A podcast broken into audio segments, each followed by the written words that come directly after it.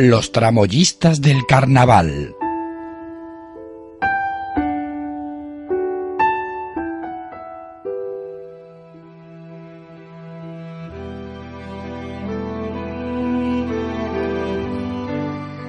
Cada año, un nuevo carnaval llega al calendario de Isla Cristina y cientos de comparsistas, murguistas, coristas y cuartetistas lo darán todo sobre las tablas del teatro con tal de arrancar risas y lágrimas a partes iguales.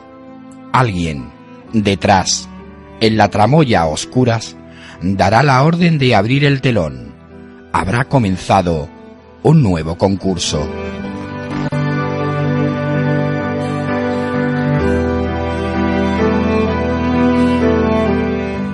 Isla Cristina en febrero le canta a la vida y cuenta cada uno a su manera lo que ha ocurrido de bueno y malo durante los últimos 365 días.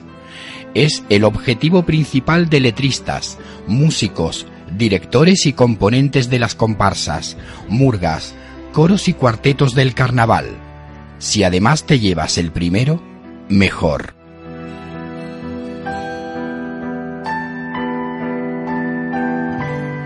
A pocos días de que comience el concurso de agrupaciones ya se nota el trasiego de decorados, apliques y cachivaches que son introducidos al teatro por la chácena y que el personal de tramoya se encargará de colgarlos en las varas del peine o guardarlos en los hombros hasta el día del estreno. Estará presente el que ejercerá de jefe de tramoya o regidor, quien ordena y redistribuye según el orden de actuación, para que luego todo fluya sin contratiempos ni esperas innecesarias. El público lo agradecerá.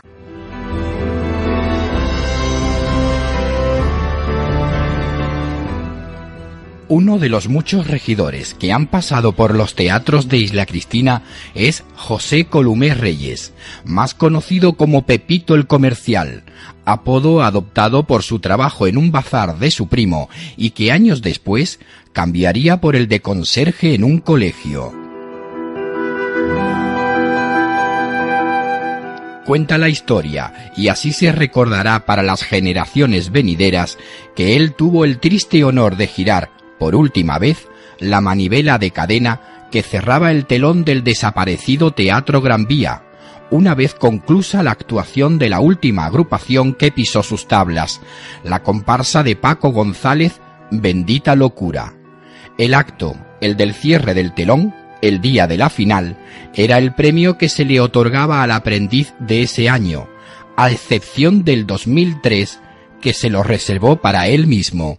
Yo cuando estuve llevando, dirigiendo la historia aquella, eh, yo mm, le, daba como un privilegio al ayudante de turno, al nuevo que entraba. Entonces, pues, el, yo le daba el privilegio de, como decir, tú te has portado bien, tú cierras la última noche. La última de cuando termina la, función final, la final del teatro, tú eres el, encargado y eso era para ellos una, un, vamos, menos el último día del Gran Vía que digo, esta me toca a mí.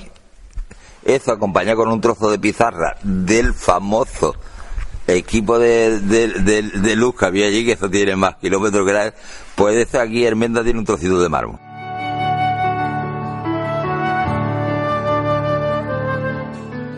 Pisó por primera vez la tramoya del Gran Vía, invitado por un redero que hacía las veces de regidor vocacional. En aquella época era José Antonio Rodríguez Pacheco, y ese mundo le fascinó.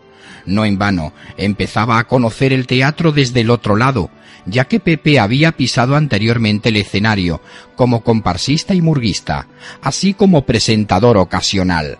Conocer el carnaval desde ambos lados del telón es un privilegio que muy pocos pueden contar. Yo me acuerdo que primero eh, José Antonio Rodríguez Pacheco, eh, por las circunstancias, por lo que fuera, pues fue designado para el que llevaba la tramoya de dentro. Entonces, como íntimo amigo mío, pues le hacía falta gente, porque en aquel tiempo no se cobraba. Y entonces, pues, me dice, Pepe, ¿tú te quieres venir con nosotros para echar una mano? Pues digo, por supuesto.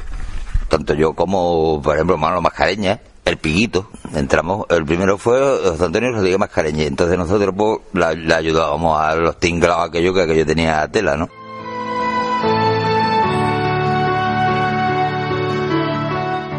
Pepe recuerda que desarrollar su labor no era fácil. Había que bregar con los directores de agrupaciones y diseñadores de los decorados, que cada año venían con una historia nueva, pero todos con respeto hacia la figura del regidor y atendiendo sus indicaciones. El sistema de poleas a base de contrapesos de arena, cuerdas de cáñamo y varas de madera, algunas con más de 50 años de antigüedad, no ayudaban. El Gran Vía tenía más valor sentimental que técnico. Cada año había que reponer parte del cordaje, del peine, tablas del escenario o el cuadro eléctrico.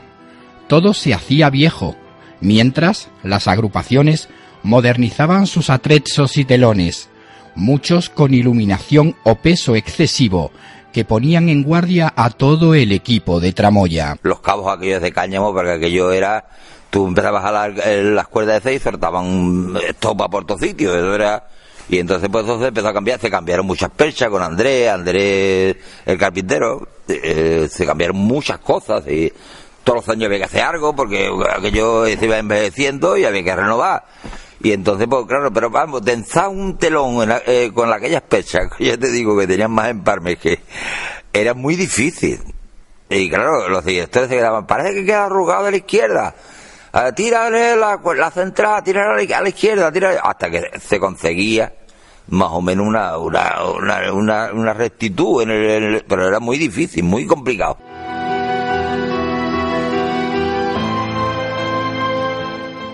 Pepe tira de memoria y recuerda el decorado que más le asustó colgar, por su envergadura y peso, el de una murga de Juan Ramos Martín, el cano de la punta, que apareció acarreando el decorado, construido con las riostras de una embarcación de pesca, simulando la fachada de una vivienda y sus macetas de barro, geranios incluidos. Como recuerda, hubo que cambiar la percha y las cuerdas para soportar tanto peso. Recuerda que eran los mismos componentes de la agrupación, chicarrones fuertes de la punta, quienes lo levantaban y descolgaban cada noche. Mm, había una, un acuerdo entre el personal porque, vamos, ahí está, un colgado decorado increíble. Yo creo que ni, ni, este, ni este teatro ni la escenografía serían capaces de las perchas, eh, que supongo que habrá, aunque sea mecánica y tal, pero aquellos eran de cuerdas de cáñamo. Entonces, eh, yo me acuerdo de un decorado del Cano de la Punta que salió cuando salió los diteros. Los, dice, mi madre dice que aquí no está. ¿Te acuerdas de aquella presentación?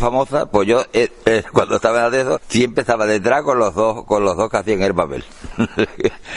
y entonces, pues aquellos te llegaron con un decorado, estaba Juanini, desde de regidor de cera, yo estaba de, ayudante. Y cuando vio aquel decorado, Juan era un, era un, era un espectáculo, era un hombre muy, muy regio, pero cuando le gustaba algo, pues, y le digo, Juan, mira lo que traen el cano de la punta y tal, dice, ¿qué es lo que trae? Aquí no se cuelga ya más nada. Y entonces nos asomamos y traía el, un decorado hecho con riostras de los barcos, de los astilleros, si tú la riostra de un, de un pino, lo, lo, que puede pasar es, con las macetas que llevaba a colgar la fachada aquella, pero no eran macetas de plástico, eran las, los geranios de las madres, todo eso bien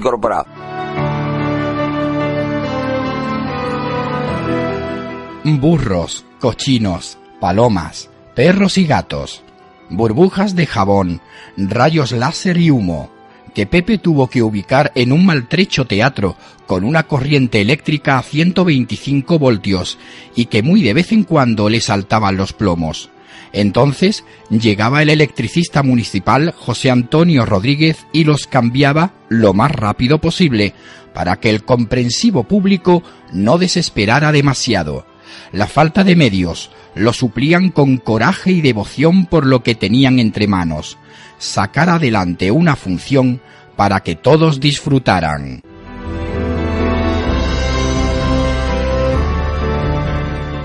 Pepe habla del arduo trabajo que se realizaba durante los días del concurso.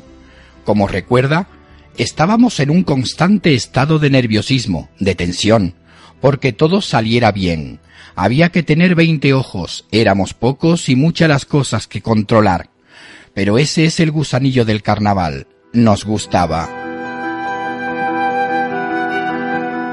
La víspera del inicio del concurso, en los pasillos, foso, camerinos y un antiguo garaje usado como sala de ensayo por las agrupaciones, se apilaban los decorados y apliques de las comparsas y murgas que actuaban cada día. Incluso dentro del fozo había que meter decorado y había que decir, te toca esto y meterse en el fozo el personaje y quitar el decorado del fozo para arriba, con todo lo que eso traía, ¿no? O sea que se ha trabajado muchísimo, pero vamos.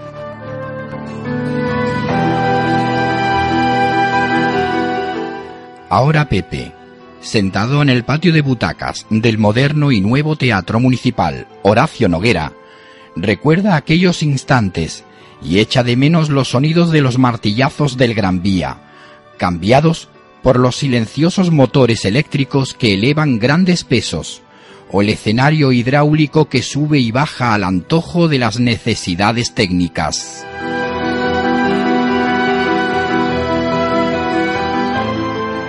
Y si Pepe cerró por última vez el telón del extinto Teatro Gran Vía, sus compañeros, aquellos que empezaron junto a él siendo chavales, tuvieron el detalle de invitarlo a levantar el nuevo, inaugurando así el concurso de aquel 2004.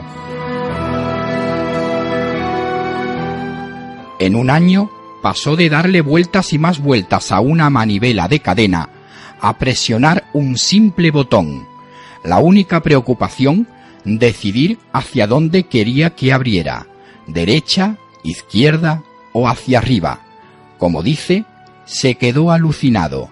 Exclamó cuando comprobó la velocidad y elegancia de apertura de aquel telón.